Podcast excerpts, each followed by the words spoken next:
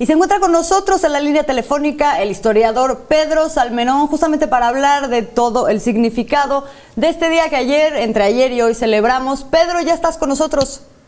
Aquí estoy, buenas noches. Buenas noches, bienvenido. Pues, ¿qué celebramos, Pedro? ¿Qué celebramos? En aquel momento que a la luz de eh, lo que ahora estamos viviendo también cobra un significado. ¿Qué significado cobra hoy a 210 años de aquella independencia? Digamos conmemorar más que celebrar. Eh, conmemorar es eh, recordar juntos. Y entonces, si hablamos de conmemorar, podemos reflexionar sobre el tema sin necesidad de ponerle etiquetas eh, de bueno o malo. Celebrar si nos lleva a la fiesta, ¿no? Claro. Eh, también habría que hacer fiesta, en este caso en particular, pero para no entrar en polémica, digamos, conmemorar. Entra en polémica, bienvenida a la polémica. Venga, Pedro. ¿Qué recordamos? ¿Qué recordamos juntos? Recordamos un momento en el que eh, un cura de pueblo le da voz a las demandas de decenas de miles de mexicanos, indios de comunidad, indios laboríos, mulatas, esclavos, eh, rancheros, campesinos, trabajadores de los obrajes, hoy diríamos obreros o artesanos, que viven bajo un sistema eh, no solo de absoluta falta de derechos políticos, donde no tienen ningún derecho político porque viven bajo un régimen absolutista donde solo cuenta la voz del rey, sino que además viven en un modelo económico en que los condena a la miseria perpetua y a la hambruna recurrente. Eh, en el Bajío y en general no España, si, si estudiamos la historia económica, vemos que cada 5, cada 6, cada 7 años hay una hambruna que mata al 80% de los niños. Porque es el modelo económico en el que está montado la gran riqueza aparente de la plata. Y lo que hace esta gente cuando se lanza la guerra es destruir ese modelo. Eh, al destruir ese modelo están destruyendo algo. En las grandes revoluciones a lo mejor la gente no sabe exactamente qué quiere después, pero sabe con absoluta precisión qué es lo que no quiere. Y en ese caso lo que no querían eran el modelo de tributo, que era con lo que le quitaban los excedentes al pueblo, y la esclavitud y las minas. Y ese modelo lo destruyeron, y aunque, y aunque el país que se construyó no haya sido perfecto, sí se construyó un país donde por lo menos en el papel todos eran iguales, todos éramos iguales ante la ley. Entonces conmemoramos eso, la construcción de un país y la destrucción de un modelo absolutamente brutal e injusto. Pedro, 210 años de que inicia aquel movimiento que culmina con la independencia de México y todo lo que acabas de mencionar parece tener una relación con lo que estamos viviendo, un viejo régimen absolutista, tributario, que no da oportunidad de crecimiento ni de desarrollo y en aquel grito hace 210 años se mencionó a un mal gobierno para que muriera. Hoy también tenemos identificado por ahí a un mal gobierno que estamos intentando que muera. Ah, qué complicado. qué complicado eh, pensar que, las cosas son... Eh, no que se repiten, porque la historia nunca se repite, pero sí que hay modelos a seguir, ¿no? Eh, y creo que en las grandes revoluciones de la historia de México y de la historia del mundo, es muy fácil identificar qué es lo que no queremos.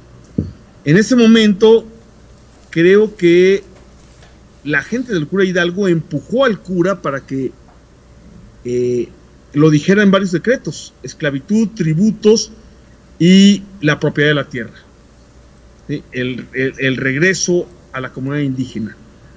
Ahora creo que podemos decir que lo que no queremos es, se puede resumir también en dos o tres palabras, eh, corrupción y de la corrupción su hija la impunidad y por lo tanto la violencia, y neoliberalismo, que para mí significa la destrucción de los derechos, derechos con ese al final, derechos individuales, políticos, colectivos, sociales, derechos de las minorías. Eh, el neoliberalismo ha acabado, ha, erosionado estos derechos. Entonces, sabemos qué es lo que no queremos. Corrupción y neoliberalismo. ¿Alguna... ¿Qué queremos? No sabemos. ¿Qué va a pasar después? No sé. ¿Sí? Estamos a un año y meses. Y frente a un... A ver, pensemos también, por ejemplo, que en 1811, 12, 13, 14, los peores enemigos de la propuesta revolucionaria del cura Hidalgo y del cura Morelos fueron los mexicanos que defendían los intereses de los privilegiados. No los españoles, los españoles tenían muchos problemas en, España. Realmente no había españoles en la guerra de independencia.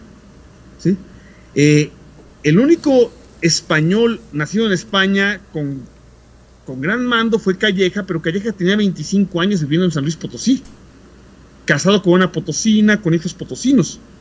Pero son personajes como Agustín de Iturbide, nacido en Valladolid, o en Morelia, como Antonio López de Santana, nacido en Jalapa, como Anastasio Bustamante, como Manuel Gómez Pedraza, como José Joaquín Herrera, mexicanos que en defensa de sus privilegios destruyen la revolución popular de Hidalgo y Morelos.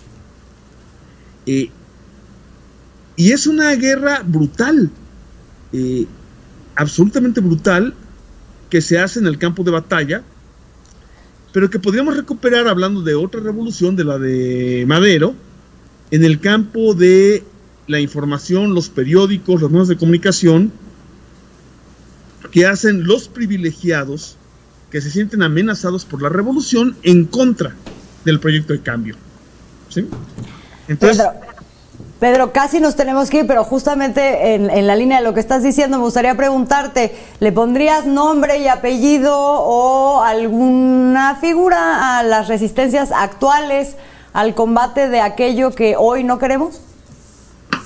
Este, fíjate que hay muchos nombres que poner, pero casualmente cuando aparece esta cosa que se llama frena, que es una locura inconsistente y además vacía, aparece justamente cuando el gobierno de la República obtiene, logra que los grandes evasores paguen sus impuestos y además cuando le pone etiquetado claro a los, a los chatarreros.